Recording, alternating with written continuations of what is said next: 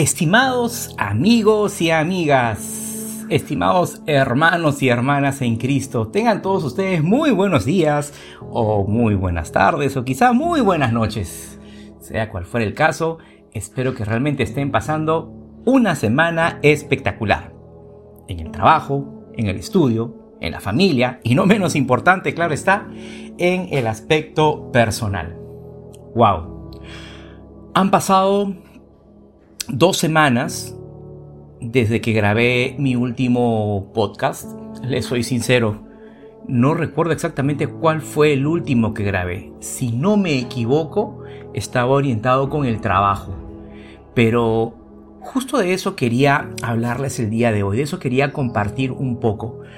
No he tenido unas semanas muy buenas que digamos. han pasado algunas cosas en casa, con la familia, mi esposa, con los hijos, que no necesariamente me han hecho perder mi fe, pero sí me han hecho sentir un poco cansado.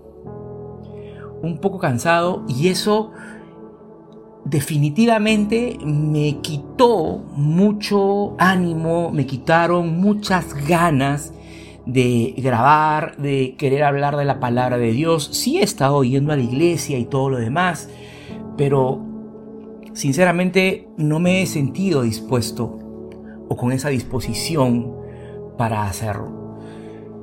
¿Y no te ha pasado a ti? ¿No te ha pasado alguna vez que te has sentido harto, que te has sentido cansado o incluso en tus mismas oraciones has dicho, pero Dios, ¿por qué? Si yo soy bueno, si yo no le hago daño a nadie, si yo voy a la iglesia y tantas cosas que uno hace que considera que son buenas en este mundo, y dice, ¿por qué me tiene que pasar eso a mí? Es por eso, es por eso amigos míos, hermanos y hermanas, que el podcast del día de hoy se titula ¿Qué quiere Dios que haga cuando todo me sale mal?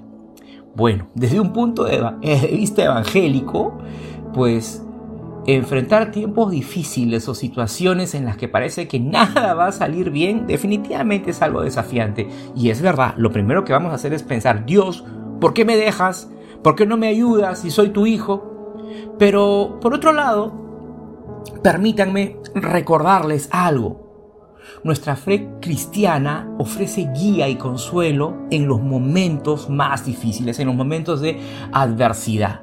Y es por eso que me he tomado la libertad de armar en un documento algunos pasos que pueden ayudarte mucho si es que no la estás pasando tan bien.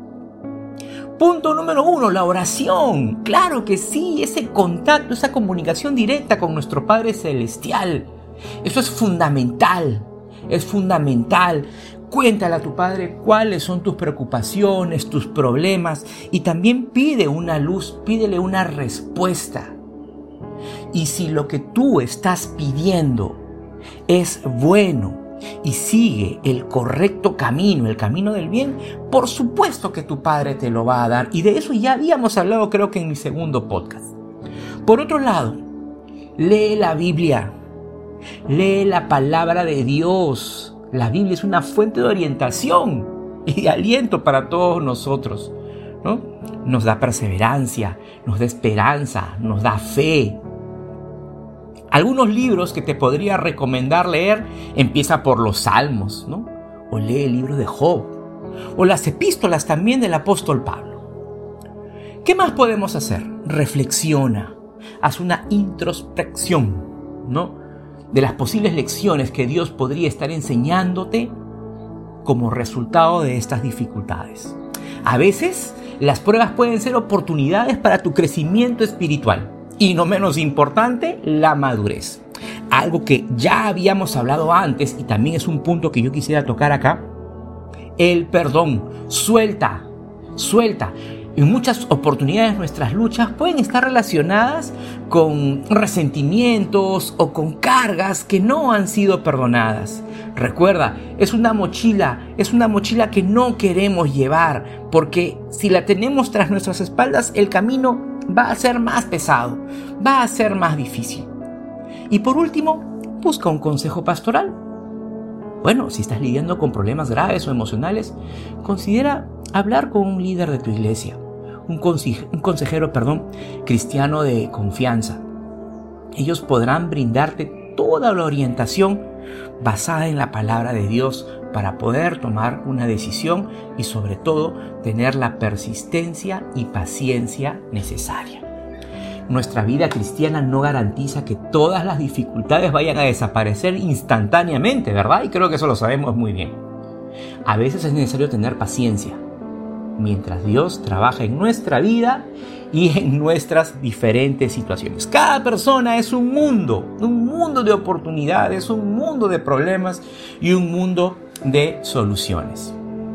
Recuerden amigos míos, hermanos y hermanas, la fe cristiana se basa en la creencia en Dios y en su amor, incluso en medio de las pruebas.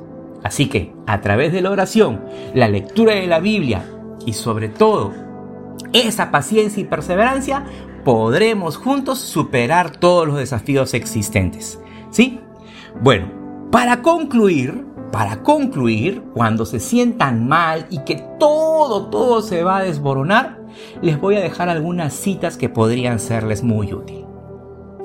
Romanos capítulo 8 versículo 28 que nos dice, y sabemos que en todas las cosas Dios interviene para bien de los que le aman, de aquellos que han sido llamados según su propósito.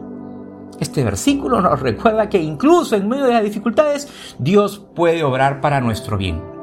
Tengo muchas citas en realidad, tengo muchas, así que lo que vamos a hacer es, se las voy a mencionar y en la descripción del podcast le voy a escribir qué es lo que dice cada una de estas, ¿ok?